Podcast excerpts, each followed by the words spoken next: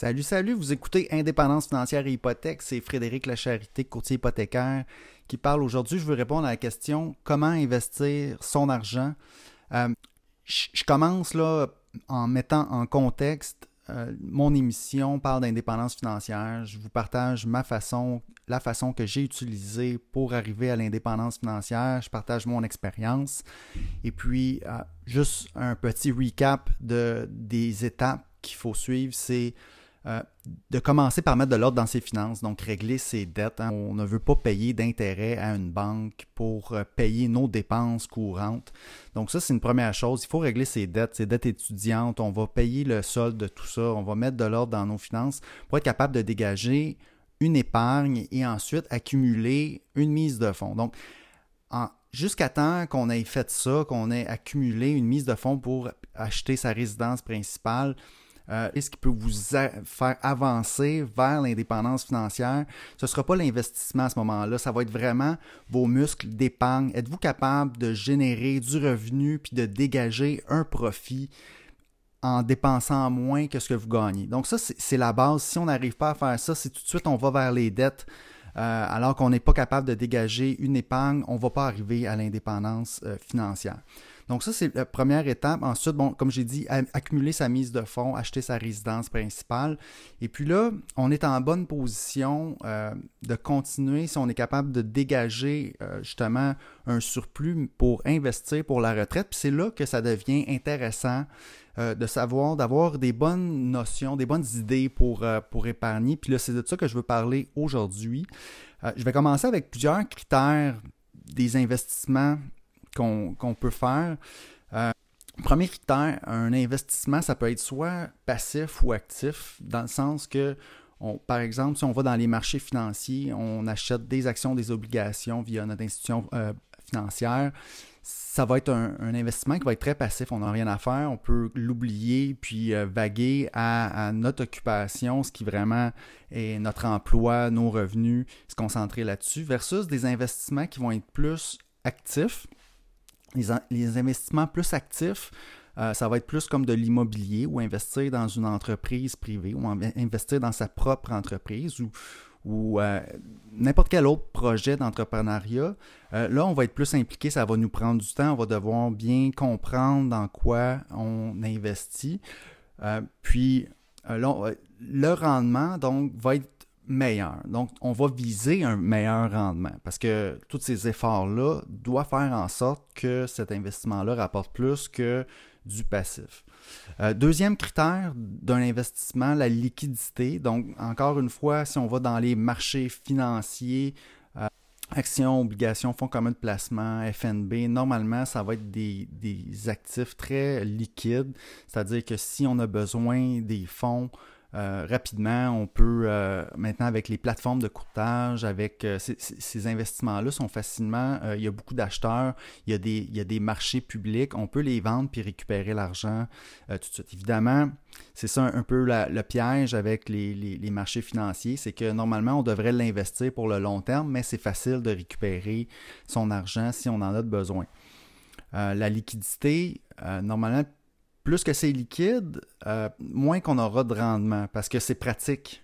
Et puis, euh, moins qu'un investissement sera liquide, exemple de l'immobilier, exemple de l'investissement dans une entreprise privée, euh, ça, ça va être plus difficile de récupérer son investissement parce que ça prend des, faut faire une transaction souvent avec un notaire. Euh, Ce c'est pas quelque chose euh, qui, s'achète et qui se transige facilement, donc ça va être moins liquide. Et euh, normalement, on va exiger encore là un meilleur rendement. Donc, si on va vers un placement moins liquide, on va, on va exiger un meilleur rendement. ensuite, la difficulté, l'expertise de l'investissement, ben ça, ça, tout, est, tout est lié là, avec les, les deux premiers aspects plus qu'un investissement va être difficile, c'est-à-dire qu'il va être, euh, sera pas super accessible, ou est-ce que ça va prendre une excellente compréhension avant de vraiment investir ses, sous dedans, que c'est quelque chose qui n'est pas donné à tout le monde, qui n'est pas accessible, ben, ça va aussi nous donner, on va exiger de tout ça normalement un meilleur rendement qu'un placement qui, est plus facile. Exemple, j'y vais encore avec les marchés financiers, que ce soit un CPG qui simplement qui est un placement garanti par le gouvernement. Ça, je veux dire, il n'y a aucun risque, c'est facile à comprendre. On va avoir un, faible taux d'intérêt, que ce soit un compte d'épargne à intérêt élevé, euh, puis même à la limite euh, des, des fonds communs de placement, des FNB indiciels. On est normalement dans le, accessible, puis ça peut donner un certain rendement, puis on va en avoir besoin dans notre portefeuille pour arriver à l'indépendance financière, mais il faut savoir que, évidemment, le rendement de ça, on va être dans les 5 à 12% tandis que les placements plus compliqués, euh, oui, c'est plus compliqué, puis peut-être qu'on n'a pas accès à ces, euh, placements-là, mais on devrait exiger de ça un meilleur rendement. Encore là, il y a une, relation. Ensuite, euh, il y a le minimum d'investissement. Si on va dans les marchés financiers, encore là, aujourd'hui, on, peut commencer à investir des très petites sommes versus les autres types de placements. Exemple, si on veut acheter de l'immobilier ou justement faire des, placements euh, entre, euh, investir dans sa propre entreprise, euh, souvent ça va prendre des plus gros montants. Donc encore là, c'est une barrière à l'entrée. Et étant donné qu'on demande un plus gros montant et qu'il y a moins d'investisseurs potentiels, on va demander encore là un meilleur rendement. Donc, voyez un peu la façon de regarder les investissements quand on veut cheminer donc vers l'indépendance financière. On va, de toute façon, au début, quand on n'a pas d'argent, euh, si on est encore endetté, on a c'est pas, pas si important de, penser aux investissements, mais évidemment, on va commencer possiblement vers ce qui est accessible pour nous, puis on va aller vers les marchés financiers. Puis, au fur et à mesure, si on est capable de développer une expertise dans un type d'investissement autre, ben c'est, une bonne chose de le faire parce qu'on va obtenir un meilleur rendement. Donc, en gros, les trois types, moi, les grandes, les grandes familles d'investissement possibles sont bon, comme je l'ai déjà dit, les marchés financiers, donc actions, obligations, fonds communs de placement, euh, euh, fonds négociés en bourse, indiciels, tout ça est, facilement accessible. On peut, puis là, il y a deux façons de procéder. Selon moi, on peut trouver un conseiller financier de confiance qui va bien nous expliquer, parce que ça, c'est la clé quand on investit. On ne devrait jamais investir si on ne comprend pas euh, ce qu'on achète. Hein. Cet argent-là, normalement, c'est notre épargne, c'est nous qui avons travaillé pour. On devrait, on devrait bien comprendre euh, ce qu'on fait. Puis, quand, on veut investir dans les marchés financiers, euh, soit on trouve un conseiller financier qui va bien nous expliquer, qui va prendre ça en charge pour nous, puis qui va nous rassurer, puis qui va mettre ça dans des... parce qu'on ne veut pas perdre. Hein. Dans, tous les cas, dans tous les types d'investissement, le, premier critère, c'est qu'on ne veut jamais perdre d'argent. Euh, puis, ça, ben, il faut que notre conseiller financier nous euh, guide dans ce sens-là. Puis, euh, puis ça, ça serait la première façon pour moi d'investir dans les marchés financiers, de trouver une personne de confiance qui le fait avec nous, pour nous, puis qui nous explique. Ensuite, je dirais que devenir investisseur autonome, si c'est un talent qu'on veut développer, ça c'est une autre approche. Moi, c'est celle que j'ai utilisée parce que justement, quand j'ai j'ai commencé à avoir un peu d'argent de côté, je voulais justement placer, j'ai pas réussi à trouver euh, de conseiller. Quand j'approchais quelqu'un, je trouvais que cette personne-là, soit me l'expliquait pas bien, ou était plus jeune que moi, qui avait, pas d'expérience, ou euh, tu sais, quand tu vas à la banque, souvent il y a un roulement d'employés, puis euh, c'est difficile de trouver un conseiller qui va nous aider avec des petits montants, parce que bon, ces gens-là souvent sont, payés, sont rémunérés avec un pourcentage de l'actif sous gestion. Donc, si on n'a pas beaucoup d'argent, c'est difficile de trouver quelqu'un vraiment qui va, qui va être un bon fit. Donc, moi, ce que j'ai commencé à faire, c'est que j'ai euh, commencé à m'informer, à, m'éduquer moi-même sur, euh, sur l'investissement dans les marchés financiers. Et puis, euh, j'ai fini par comprendre, il y a un déclic qui s'est fait un jour, puis je me suis dit, OK, je suis capable de le faire, je peux ouvrir mon compte sur une plateforme de courtage en ligne, Disnat par exemple. Puis, puis j'ai appris euh, ce qu'étaient les fonds indiciels et puis j'ai compris action versus obligation, une bonne allocation d'actifs qui, qui, qui, va, qui va être bonne à travers le temps, euh, qui, va, qui va faire qu'on va avoir un bon rendement. Puis j'ai compris aussi que les marchés financiers, évidemment, surtout dans les actions, ça va fluctuer. Certaines années, le rendement va être très bon, certaines années, ça va être moins bon. Donc, j'ai j'ai lu assez de livres j'étais allé chercher assez d'informations pour être capable de faire. Donc, ça, c'est l'autre façon d'aller investir dans les marchés financiers. Euh, investisseur autonome, le faire soi-même ou euh, demander de l'aide. Euh, quand on demande de l'aide, évidemment, peut-être qu'on n'a pas le choix parce qu'on n'a pas les connaissances puis qu'on ne veut pas prendre le temps de, de faire tout ça. Peut-être que nous, on veut se concentrer sur notre emploi, vraiment notre ce pourquoi on a un talent qu'on est en train de développer, c'est peut-être là-dessus qu'on veut se concentrer, puis que l'investissement, c'est pas pour nous. À ce moment-là, on trouve quelqu'un, on paye, puis euh, c'est correct. Là. On va être capable de faire fructifier nos, euh, notre argent de cette façon. Donc ça, c'est pour les marchés financiers. Ensuite, ensuite le, la deuxième famille pour moi d'investissement qui, est super importante, c'est l'immobilier.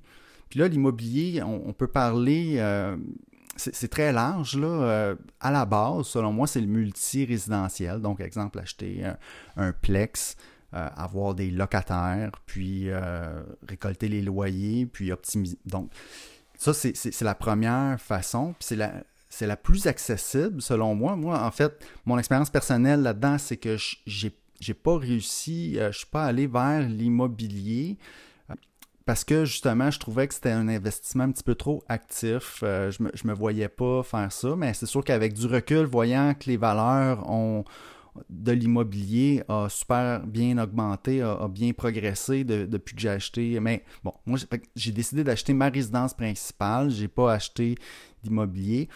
Mais le, point là-dedans, c'est que euh, donc l'immobilier, c'est un, une famille d'investissement très accessible parce que on, bon, tout le monde connaît, tout le monde doit se loger. Donc, d'aller acheter un plex propriétaire occupant, je trouve que c'est une très bonne façon de commencer. Évidemment, encore là, il faut, euh, il faut s'informer, il faut s'éduquer, il faut, faut pas se lancer là-dedans. Il faut avoir une belle financière. On élimine toutes nos dettes, on accumule une mise de fonds et puis on s'informe sur c'est quoi être propriétaire. Puis on peut y aller, on peut commencer petit avec euh, justement un plex propriétaire occupant, puis voir si on aime ça, puis voir si on est bon là-dedans, si on est capable de bien gérer son immeuble. Puis normalement, si on est bon, puis qu'on on, procède de la bonne façon, on va pas, on va obtenir un meilleur rendement qu'en plaçant notre argent dans les marchés financiers. Ça, j'y crois parce que c'est actif, on n'a pas le choix. Parce que si, on est pour euh, obtenir le même rendement que les marchés financiers, euh, pourquoi qu'on fait tout ça, qu'on fait tous les efforts d'aller dans l'immobilier? Non, non, il faut aller, il faut, faut, faut s'assurer quand on va investir dans l'immobilier que ça va rapporter plus que ce qu'on pourrait faire dans les marchés financiers, ce qui est vraiment passif. Euh, l'autre type d'investissement, c'est euh, bon, d'y aller vraiment dans l'entreprise. Plus ça dépend l'expertise, notre travail, ce qu'on fait comme travail, peut-être qu'il y a des opportunités qui font en sorte qu'on peut lancer notre propre entreprise, qu'on peut investir dans ce qu'on connaît. Parce que ça, c'est la clé, investir dans ce qu'on connaît. C'est là qu'on va avoir un edge. Puis là, en termes de rendement, ben, c'est possible d'aller chercher euh, au-delà de ce que les marchés financiers ou l'immobilier peut, procurer. Puis là, euh, on, va, on, va, être en mesure vraiment d'augmenter euh, le rendement de nos investissements. Encore là, c'est plus risqué. Il faut y aller euh, de façon progressive. Il faut bien comprendre. donc, moi, personnellement, l'exemple que j'utilise par, rapport à ça, c'est justement mon meilleur investissement. Ça a été l'entreprise dans laquelle j'ai travaillé pendant 20 ans. Euh, le propriétaire a décidé qu'il voulait euh, garder ses employés clés et puis il nous a donné l'opportunité d'investir, donc d'acheter des parts dans l'entreprise. Et puis à ce moment-là, ben, étant donné que j'étais dans cette entreprise-là et que j'avais une grande confiance au propriétaire et que j'étais sur place, que je voyais les chiffres, que je comprenais bien le fonctionnement, comment que l'entreprise faisait de l'argent, comment qu'elle allait euh, rembourser donc les actionnaires, euh, ben, c'était, un no-brainer. Mais tu sais, ça, c'est, le type d'opportunité. Euh, si on n'a pas une belle position, une belle position financière à ce moment-là, peut-être qu'on ne pourra pas participer à ça. Euh, c'est, une, bonne chose d'avoir fait les étapes avant, c'est-à-dire régler ses dettes, accumuler sa mise de fonds, acheter sa résidence principale et puis, et puis avoir de l'argent pour investir quand cette opportunité-là vient. Donc, comment investir? Ben, j'ai dressé un, tableau là, vraiment général. Évidemment, je ne vous dis pas dans quoi investir, euh, quel produit. Évidemment, il faut aller voir un, conseiller avant de faire euh, n'importe quel mot ou devenir investisseur autonome et bien comprendre ce qu'on fait.